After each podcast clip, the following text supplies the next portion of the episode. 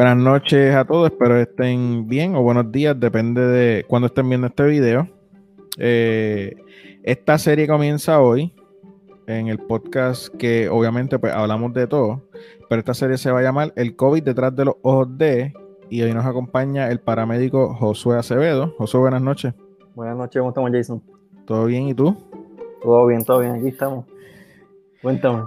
Mira, Josué, quería hablar contigo voy a hablar con, varias personas que han estado trabajando desde el día uno, no han cogido vacaciones, no han tenido días libres y, la vida para ellos no ha sido normal porque han tenido que ajustarse a, los nuevos protocolos y procesos y, a este virus que, pues que tiene, tiene un impacto tan grande en, nuestra familia, en, en, gente que conocemos. Este, así que eres el primero de esta serie y quería hablar contigo porque eres paramédico. Así es. Cuéntanos, ¿cómo, ¿cómo tú tomaste la decisión? ¿Por qué tú dijiste, coño, voy a ser paramédico? ¿O qué, te pasó por la mente? Bueno, esto empieza desde cuando yo estaba en los cadetes, ¿verdad? Este, yo pertenecía a la patrulla civil en Moca, ¿verdad? Ellos este, tienen una serie de, cosas de, de, desde aeroespacial, desde búsqueda y rescate, y yo pertenecía a un grupo de búsqueda y rescate, este, y de ahí empezó todo esto. Ya la, a empezar la universidad, pues en eso de los cadetes, tuvimos que hacer unas horas de voluntario y nosotros fuimos a manejo de emergencia de Moca, ¿verdad? Luego me matriculé en la Universidad Interamericana de Puerto Rico, recinto de Aguadilla, ¿verdad? Entonces me matriculé para ser maestro Mira qué cosa. Ok, so el plan inicial era ser maestro. O sea, tú desde chamaquito tú dijiste, yo voy a ser el profesor Acevedo. Pero Eso no. Es así. No, todo cambió cuando, mientras yo estudiaba, trabajaba en manejo de emergencia, eh, pues tuve un accidente de auto, este cual tuve que darme de baja de la universidad.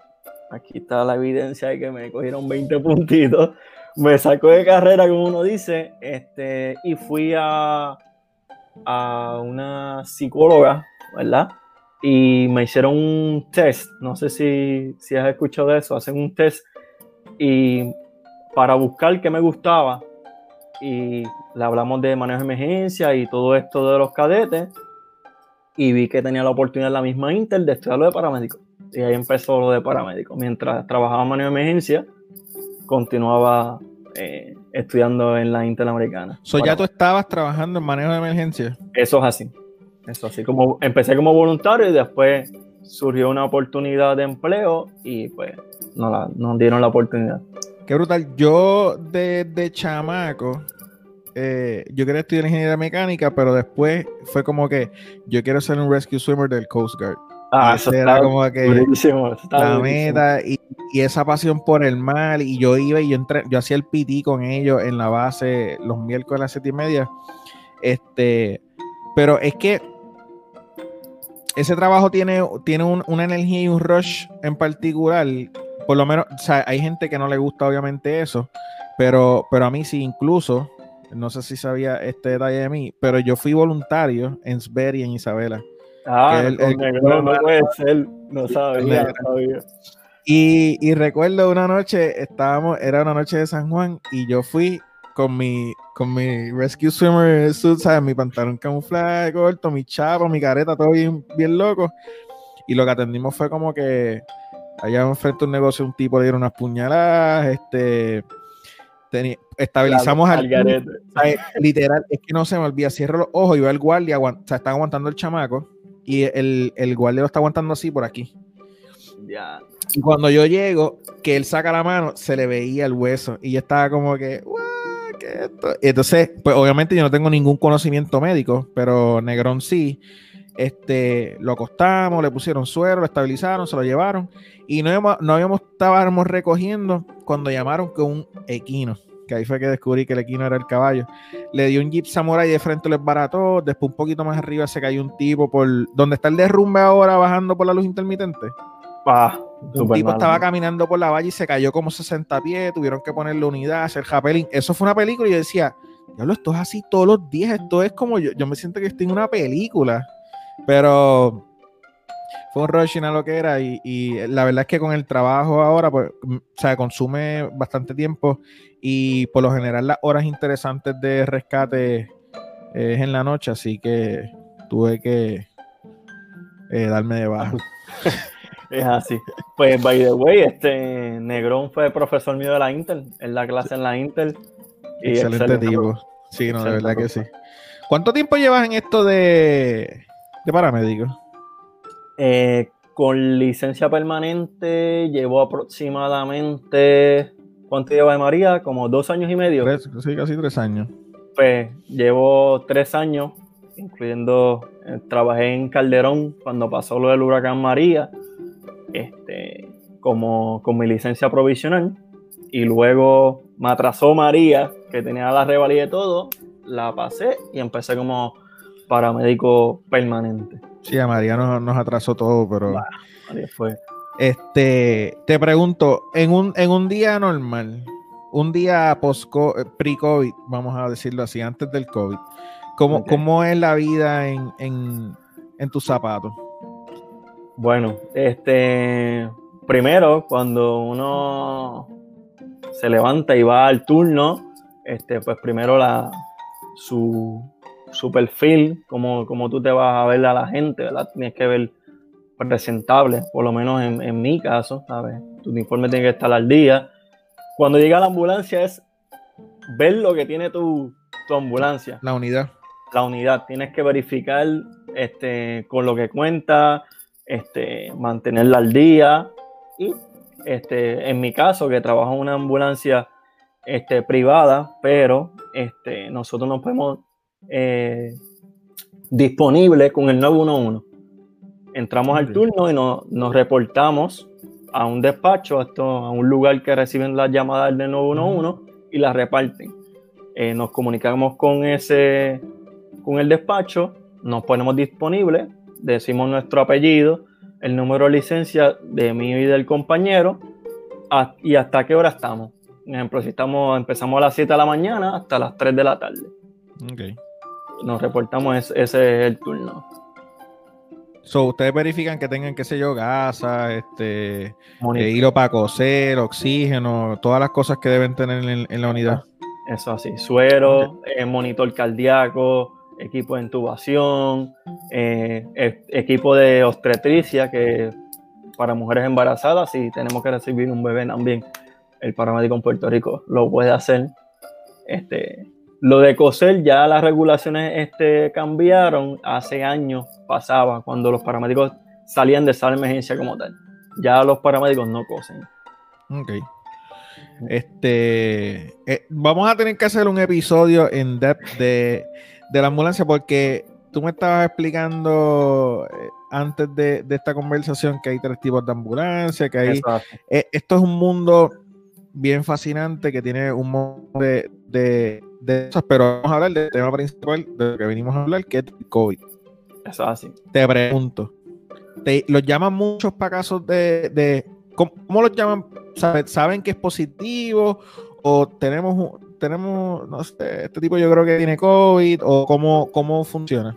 Ok, te voy a explicar. Este, cuando le llega la llamada al 911, este, el despachador tiene que preguntarle a la paciente si ha estado expuesto con un paciente con COVID-19 este, si tiene fiebre, si ha tenido fiebre, si, si ha tenido dificultad respiratoria. Nos vamos con los, síntomas, los signos y síntomas que todo el mundo conoce. Este, le pregunta a la persona. Cuando se despacha al personal, o sea, a nosotros, pues utilizamos una clave para que nosotros sabemos que nos vamos a dirigir a ese caso, para que tengamos las medidas de precaución. Eso es si, tiene, si, si, tienen, si tienen alguna idea de que posiblemente tenga COVID o... ¿O, él, o es el mismo, hoy día es el mismo estándar para todo el, para todo el mundo? Ustedes van preparados igual con la misma ropa, supongo, qué sé yo. Sí, se supone que tú tengas el paramédico guante, gafas, mascarilla y bata, todo el tiempo. Ahora con lo nuevo del COVID, pues nosotros nos ponemos extra de cosas y nos ponemos las gafas que hacen sellado, eh, nos ponemos, no sé si has visto eh, los que desinfectan, que tienen un, un sud blanco que se cubre. sellado. Lo utilizamos. Este, ¿Ustedes andan en la ambulancia con ese sud ahora? No, nosotros cuando nos despachan para casos así, que es un posible COVID-19, antes de llegar al incidente, antes de llegar a la casa del paciente, nos ponemos el SUT. O sea, ustedes se parquean en un parking de Birkin debajo de un palo y ok, vamos a poner, abren una gaveta que prende unas luces y vamos a montarnos este SUT encima de hazmat. Con la calor bien bestial. Así es. qué fuerte está eso. Lo que, lo que nadie sabe que, que nosotros estamos en una, en una cápsula, ¿verdad? Yo cogí un, un adiestramiento con el doctor Cedeño que es director médico de, Buen Samaritano, y nosotros tenemos que estar con los aires apagados a la parte de atrás, con el paciente con COVID-19. Cocinándose en serie. Pero es porque, porque el aire quizás eh, circule más el virus o por, el bajar la temperatura que supuestamente es más propenso. ¿Cuál de las dos es? Es en cuestión para eh, las ventanas de frente van abiertas para ventilación y para que eh, el virus no se meta en los aires y ahí más. Ah, Nosotros, como tal, ahora la regulación mucho han cambiado en cuestión de, que no se le va a dar una terapia porque aumenta los, los, aerosoles, ¿me entiendes? Ah, no, no lo había visto ese punto de vista de que también te afecta en cuestión de tratamiento que tú puedas darle a un paciente las cosas que tú le hagas. Oh. Sí, eso es así. Nosotros ahora mismo, incluso en, por lo menos en, en la ambulancia que estoy trabajando, cuando hay pacientes así también, se toman unas medidas con, ese paciente, se le coloca mascarilla al paciente, se le pone guante y nosotros tenemos una cápsula, ¿verdad? Que es este en PVC, en, PVC, en, perdóname, en acrílico. Y nosotros ponemos el paciente en el acrílico para que no, no infecte eh, el entorno de la él, está ahí encerrado en lo que lo llevan de, punto A punto B. Exacto, nosotros tenemos unos accesos que podemos entrar a esa cápsula, pues para ponerle la cánula, lo tenemos monitoreado, ¿me entiendes? Se le pone un suerito para bajar las temperaturas. Se hace una serie de protocolos, pero más, más estrictos. Eso yo estaba hablando con, una persona en estos días de que vino Ok, primero yo entendía que, o sea, como que, ah, no, puede que seas asintomático. Pues yo entendía que quizás era que no estabas tan mal. O sea, que tú, pues estabas malito, pero no tanto. Pero es que puede, o sea, cabe la posibilidad de que tú no presentes ningún síntoma. O sea, que tú, ah, quizás tuviste COVID y no te diste ni cuenta, y este grupo de familia, creo que, no recuerdo en qué pueblo fue, y no quiero mencionar el pueblo porque después va y me caen chinches, pero que infectaron al resto de la familia, entonces había, hubo un brote en el pueblo porque por el cumpleaños, y yo, está bien loco que tú no presentes ni siquiera un síntoma, o sea, que eso te pudo haber pasado y tú no te des ni cuenta, pero eh, no sé, eso está bien loco. Y te pregunto, cuéntame. No, no, dime, dime. No, que incluso nosotros, este, por eso es que te digo la mascarilla todo el tiempo. Con todos los pacientes, sea COVID o no COVID, mascarilla todo el tiempo, gafas y por lo menos. Lo que se le añade que, como tal, es la bata completa. Incluso que a los guantes nosotros le ponemos tape para que nos haga más sellado. Pero eso ya cada paramédico hace su. Sí, esos son trucos de acá de que uno aprende en la marcha. Mira, y te pregunto, ¿ustedes se hacen la prueba? ¿Ustedes le pueden hacer la prueba al paciente o cómo, cómo funciona esto? Nosotros no tenemos este como tal para hacerle la prueba al paciente, ¿verdad? Este, tú como paramédico, pues, pues sí, si consideras que atendiste un paciente posible COVID, debería este, hacértela luego uno, aunque sea asintomático, por lo menos yo acostumbrado, yo me la he hecho tres veces, el rapid test y la molecular. Y no presento ningún síntoma, eso es, eh, eso es personal, no, no, es, no es obligatorio que, el personal se la tenga que hacer, solamente que tenga las precauciones eh, pertinentes y como tal los laboratorios para hacer el rapid test se le hacen en el hospital. Ok. Y que, es uno más siendo proactivo y, tratando de, cuidar a los pacientes y a la familia y a uno. Eso es así. Este, te quería preguntar, sé que no se puede hablar de esto por la ley y qué sé yo, no quiero que me digas, obviamente, en detalle, pero ¿has atendido pacientes que, son positivos a COVID? Sí. ¿En serio? ¿Pero asintomáticos o, que tú los ves que están mal? A eso iba. He atendido pacientes asintomáticos y ha atendido pacientes eh, con todos los signos y síntomas. Sí, eso está, está pasando, hay que tener las precauciones. Este, por eso, luego de, ese, cuando te toca la primera vez, como que tú dices, es algo que no, los mismos doctores no, no se esperan, ¿verdad? Y pues primero da como que miedo y tú dices, pues, espérate, vamos a, a este, hacernos la prueba. Pero gracias a Dios en todas las pruebitas pues hemos tenido este, eh, las precauciones. Ok. Perfecto. Este, te pregunto, te quería preguntar, ya hablamos de, de si habías atendido pacientes y esa prueba, yo estaba viendo un eh, o el doctor de la nariz, hora, este, no recuerdo más. Es una palabra ahí bien extraña. Otorino Ese mismo. El, el, punto es que le estaba explicando que, que, la prueba, por ejemplo, yo una vez me hice la prueba de la influenza eh, 2019, 2018. Llegué de crucero, me bajé el crucero, pan, influenza. Y Incluso mi jefe me preguntó como que qué oportuno que estés de crucero, una semana de vacaciones y te tienes que coger otra, pero eso no es el caso. El punto es que la muchacha me metió el, o sea, ella no, ella, yo no sabía. Ella, ah, ok, siéntate derecho. Y yo me senté y sácate. Y yo, espérate, wow, ¿qué es esto? Y él estaba explicando que la mayoría de las pruebas dan negativo porque la hacen mal, porque no es para arriba, sino para adentro. Yo ni sabía que la nariz era para adentro. O sea, yo pensaba que siempre, o sea, como que iba para arriba y de alguna forma se conectaba, pero y el, doctor tenía como que la mitad de la cabeza que tienen en los de estos y, lo explico yo. Está bien loco porque la verdad es que no, no lo había visto de esa forma. ¿Tú te has hecho esa y la de sangre entonces? Eso es así. Ok. Eso está cool.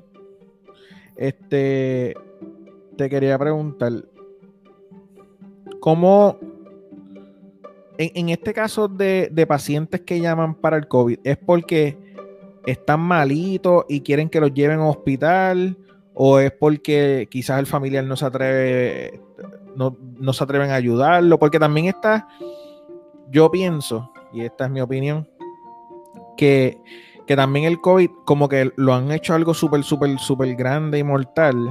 Y yo entiendo que después que tú tengas las debidas precauciones de lavarte las manos, no tocarte los ojos, la nariz, qué sé yo, este, pues no, no te va a ir tan mal. Así que ¿Cómo, ¿Por qué los llaman a ustedes para casos de COVID? ¿Por traslado por, o por qué? Lo que pasa es que este... ¿O es un protocolo del gobierno? No sé. Se supone que pues, una persona con COVID-19 pues, visita una sala de emergencia. Este, por lo menos lo, lo del COVID, el tratamiento, el tratamiento de soporte. O sea, me explico tratamiento de soporte. Este, que si tienes fiebre, pues te van a bajar la fiebre. Eh, si tienes dificultad respiratoria, pues hay unos tratamientos. Te tienen que hacer placa de pecho, las placas de pecho. Y hay una serie de, protocolos que se tienen que, establecer. Que si, si tiene algún signo y síntoma de COVID-19, pues visitar una sala de emergencia será lo más prudente. Sí, que, que eh, ese debe ser el first step. Debería ser, sí. Me pregunto, con, con cuestión de, del toque de queda, como ahora digo, el toque de queda ya, no, ya no es. Creo que se acabó. Pero está bien, vamos, vamos a. Según el toque de queda, que ahora hay menos gente en la calle. El resto de las cosas que ustedes atienden en un day to day, ¿ha disminuido o no? O sea, para ustedes eh, un día normal más el COVID. Se, eh, se elevaron los casos en cuestión no de COVID-19, sino ahora hay accidentes de auto que bajo cuando estuvimos en cuarentena eso bajó un montón. Los casos cuando pusieron el toque de queda, este, cuando la gente estaba obedeciendo el toque de queda, la ambulancia, yo te puedo decir que nos íbamos con pocos casos, bien pocos casos, porque obviamente hay condiciones que, se tienen que atender. este, pero en cuestión de accidentes de auto, eh, accidentes de full track, motora, bueno, caída, gente que se pica un dedo por un machete, cieja, por estar haciendo otras cosas, pues. Yo, yo hubiese pensado eso porque todos los panas están como que. Eh, por ejemplo, tengo un pana que tiene un podcast que se llama Vacilando, Vacilando el podcast que yo salgo los compró una máquina para pintar la vela. No la ha pintado, pero la compró y la tiene. Y tengo muchos panas que han estado que si, ah, pintando las ventanas, que si. Yo hubiese pensado que quizás habrían más accidentes, pero relacionados a trabajos en la casa, qué sé yo. No sé, eso fue lo que pensé. Por lo menos atendimos como dos, sí, con, con cierre de banco, por lo menos yo atendido. Que se sí. cortan la del dedo. Que, Sí, hace 12 años, 15 años que no, que no usaban la sierra y dijeron, esa gaveta la voy a arreglar esta semana. Exacto. y, pues, eh, y ahí es que arranca la gaveta. No, no, porque es que el puertorriqueño es bien ingenioso y le encanta modificar todo. Todo. Ellos lo modifican todo. Entonces, la sierra de banco trae una guía con un seguro que, eh, o sea, eso lo diseñaron porque son elementos de seguridad para eso que tú estás usando. Pues no, eso que sí que quitárselo tú lo empujas con la mano y es como que, pues no. Hasta que la sieja mastica la madera y se lleva la mano con la madera y pasa la grande. Pero eso es otro tema. Este. He estado viendo noticias que si les van a dar 40 mil pesos de bono para comprar casa a los first responders, que entiendo que hay unas bonificaciones de, de parte del gobierno para para todos los que son first responders, bomberos, policías, enfermeros, este, paramédicos, que te, te, te estás riendo, no sé si es que ya te dieron todos los chavos y tú estás tan contento, pues que no han dado ni una receta. Estas ayudas son, son, reales, por ejemplo, la de comprar casa. Escuché que, te iban, eh, escuché que iban a dar como 40 mil pesos. Eh, esperemos que sí. Este, al momento, al momento no, por lo menos a compañeros estatales pues sí, se entiende. Este, ellos también están haciendo una buena labor, excelente. Este, pero a, y a enfermeros y bomberos. Pero a paramédicos privados, eh, no. E incluso paramédicos privados eh, tienen la tarea de visitar un, traslado de un hospital a un hospital. Si vas a Río Piedra, lo hace una ambulancia privada. Este, tratamiento de diálisis, cámara hiperbárica, curaciones de úlceras, una compañía privada. Sí, que, que, básicamente, este, digo, no sé, pero hacen el mismo trabajo que haría este, una, ambulancia estatal. Lo que pasa es que son una compañía privada. Eso así. Ok. Yo pienso que, que no sé, quizás también hay muchas, muchas compañías. No sé si tú tienes panas de otras compañías que les ha llegado o está eso para todo el mundo pillado. No, para los paramédicos privados no, para estatales. ¿Pero las ayudas eran para todos los paramédicos o solo para los estatales? Solo para los estatales. ¿Solo para los estatales? Y para los bomberos. Ah, diante. O sea, que es que para ustedes no hay ayudas entonces. No hay, no hay ayuda. Solamente los 1200 que le enviaron a todo el. Oh, pues yo, yo pienso mm. que, que eso está muy mal. Yo pensé que era que no les había llegado, pero no sabía que era que no era, no, o sea, que no, no les iban a enviar nada. No, incluso tenemos compañeros que están en, en la pues luchando en, allá nosotros somos del oeste, pero los que están en el este están en Fortaleza y han hecho un par de protestas, pero han sido nulas. Esperemos que pues se dé algo. Sí, la verdad es que, que como dice Josué, hacen el mismo trabajo, pero trabajan para una compañía privada porque, vamos, el gobierno tampoco tuviera la capacidad de contratarlos a todos aunque quisiera. Así que, que yo pienso que, que deben darle las ayudas a, todos, porque la verdad están haciendo una excelente labor. Yo en lo personal, eh, súper agradecido porque yo tuve un accidente y, me atendió, me atendieron dos, me llevaron, sí, dos ambulancias privadas y no espero y que después hablaré contigo para ver si, si logro conocerlos en algún momento, llevarlos a comer o hacer algo, porque la verdad es que uno los ve por ahí, pero hacen, hacen como tú estabas explicando, o sea, es, si alguien está dando a luz, eh, traslado, cámara hiperbárica, o sea, hacen un montón de, trabajos que, muchas veces uno desconoce porque o no ha tenido la necesidad, no ha pasado por esa situación, pero en mi caso que, yo sí lo pasé, soy súper agradecido con ellos y, y, espero en algún momento conocerlos. Este, me dio esta cosita. Josué, este, no sé, ya hablamos de todo esto del COVID. Tengo un poco, entiendo, entiendo bastante más de, lo que pensaba. Yo no pensaba que ustedes tuvieran una cápsula y el SUT y todo el protocolo. Te pregunto, algo, algo sí que tengo, tengo que preguntarte. Por ejemplo, en mi caso, que no me escuchen. Cuando yo voy al supermercado a buscar la compra, yo tengo que hacer el proceso del CDC cinco veces cogida. Cinco. Yo tengo que quemar la ropa, alcohol, bañarme con sacato. Y yo fui a buscar la compra. ¿Cómo tú le haces que eres paramédico? ¿Tú tienes una estación afuera? ¿Cómo, ¿Cuál es el proceso cuando tú llegas a tu casa? Mira, cuando nosotros salimos de la ambulancia, pues nosotros creamos en, ponemos en mi casa y mi papá trabaja en un supermercado que también está Márcate, Dios. Me imagino que desde el, balcón le suman, mira, con la manguera un baño improvisado. Ah, ¿en serio? ¿Tienes un baño afuera? Te voy a enviar la foto para que lo veas. Es este, pues pusimos un panel, un panel, está la pared y nos desinfectamos afuera, nos bañamos, dejamos la, la ropa afuera y entonces subimos a, bañarse de nuevo, supongo, porque. Nosotros nos bañamos toditos, nos tiran un pantalón de. Qué loco, yo decía, coño, porque es que en casa, si, si yo tengo que hacer todo esto, no me quiero imaginar Josué que está en una ambulancia metido y se me había olvidado que tu país e, es gerente de un supermercado, así que. Es doble. Es doble. Tenemos un, un digrise para después de que tiramos al bar. Sí, con la pompa de fumigar los josean como en los. En lo, ¿Cómo es que se llama donde josean las vacas y los toros? Este. Se volvió. Yo no. Un cepo, un cepo. un cepo, un cepo. Mira, cuando, cuando nosotros dejamos un paciente, nosotros tenemos que hacer todo el proceso de desinfectación de la ambulancia para poder atender a otros. Y nos tiramos alcohol puro. Ah, diablo, ¿verdad? Que usted. Sí que, sí, que no es que ustedes atendieron un, un, paciente quizás que tenía COVID y terminaron el día, es que ustedes tienen 8, 10, 12 horas ahí. Wow. ¿Y cómo es el proceso entonces de limpiar?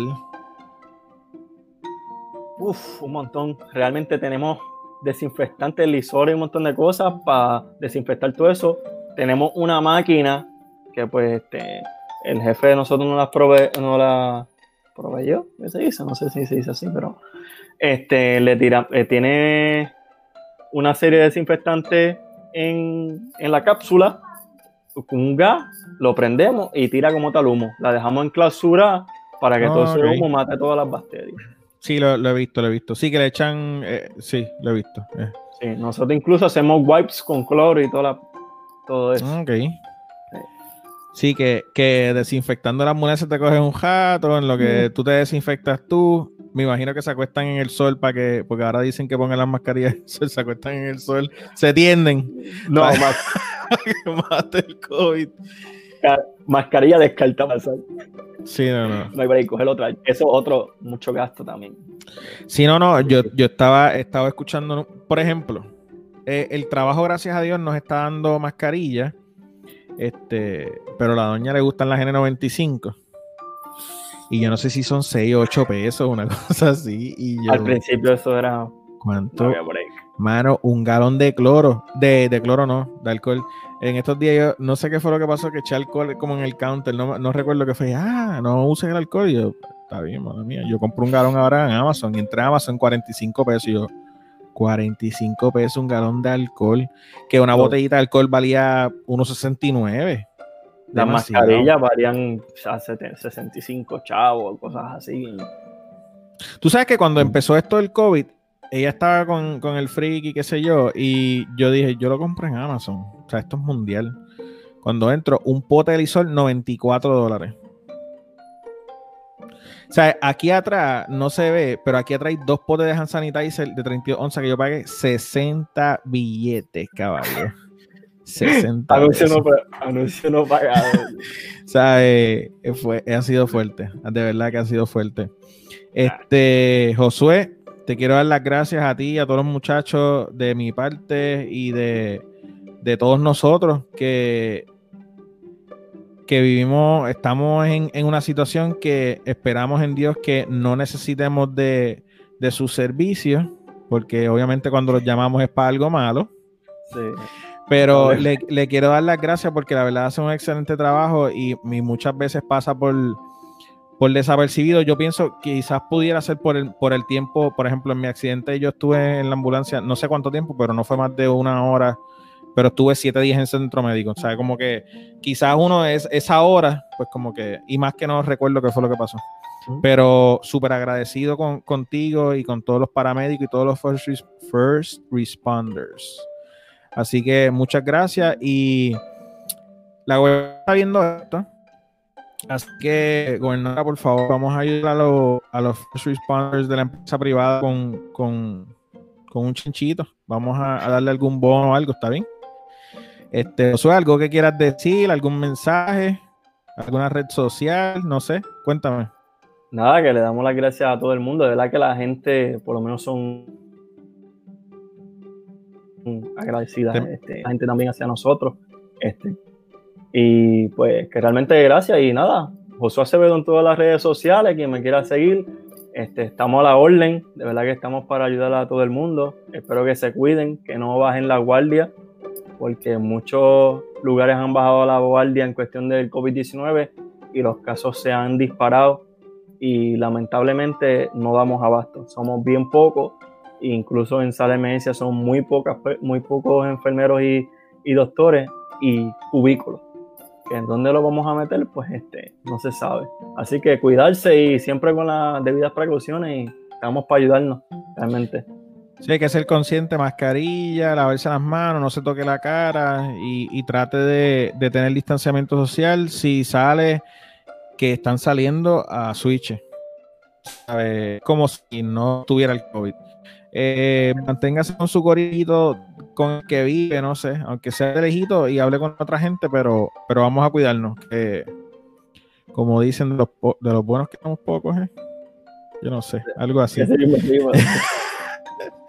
este, nada, sigan a Josué y cualquier cosa también eres instructor de Estoy eh, ahora mismo este, dando lo de salvavidas en cuestión con la Cruz Roja Americana, que me pueden, cualquier cosita me tiran por Facebook.